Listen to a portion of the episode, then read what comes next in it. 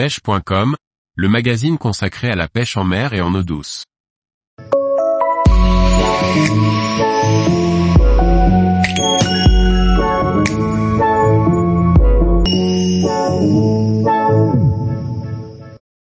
Débuter la pêche en eau douce, les différentes réglementations à connaître. Par Laurent Duclos. Vous vous apprêtez à découvrir la pêche en eau douce, avant de partir canne en main, il est préférable de connaître les différentes réglementations en vigueur.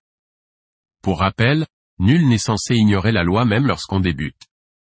À partir du moment où vous voulez pratiquer la pêche sur le domaine public et sur des parcours gérés par une AAPMA, il existe des lois à respecter. Tout d'abord, pour pouvoir s'adonner à la pratique de la pêche de loisir, il faut s'acquitter d'une carte de pêche. Cette carte de pêche doit être renouvelée chaque année, elle est en vente dans les différents magasins de pêche et sur Internet. La carte de pêche vous permet de pêcher dans un ou plusieurs départements selon votre choix et la réglementation spécifique à chaque département.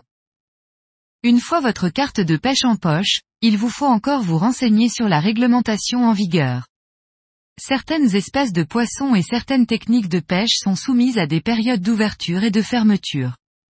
Par exemple, en règle générale la pêche de la truite ne peut se pratiquer qu'à partir du mois de mars et ce jusqu'au mois de septembre, alors que la pêche du brochet n'est autorisée qu'à partir du mois de mai jusqu'à fin janvier. Chaque année, les dates précises d'ouverture et de fermeture sont indiquées par les fédérations départementales de pêche. Il faut aussi connaître et respecter les tailles légales de capture suivant les espèces et les lieux pêchés. Des tailles qui peuvent varier d'un département à l'autre, tous comme le nombre de prises maximum d'une même espèce de poisson.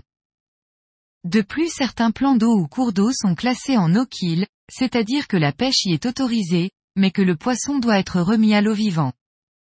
Outre les mesures précédentes, il faut aussi savoir que la pratique de la pêche en eau douce n'est autorisée qu'une demi-heure avant le lever de soleil et jusqu'à une demi-heure après le coucher de soleil.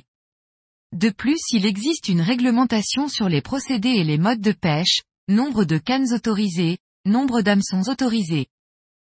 Vous le voyez, la pratique de la pêche est soumise à différentes réglementations qu'il vaut mieux connaître lorsque l'on débute sous peine de sanctions pénales prévues par le Code de l'environnement.